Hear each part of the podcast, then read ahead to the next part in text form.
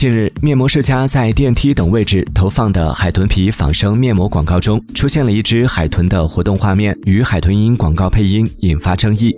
三月二十二号夜间，魔法世家官微发布声明，就海豚皮仿生面膜广告争议致歉。魔法世家称，很抱歉，广告内容引起了一些误会，决定撤掉海豚皮仿生面膜的电梯广告。